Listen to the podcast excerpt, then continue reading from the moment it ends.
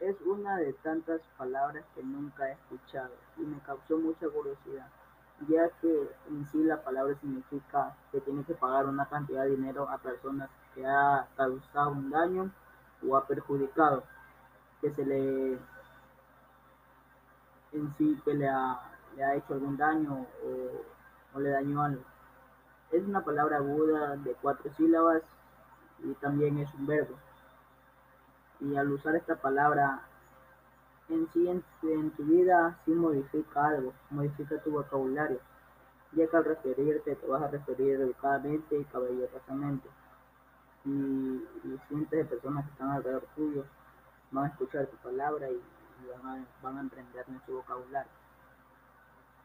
Y, y en un derecho laboral se utiliza la expresión estabilidad relativa para referirse a contratos de trabajo el empleador solo puede rescindir pagando una indemnización.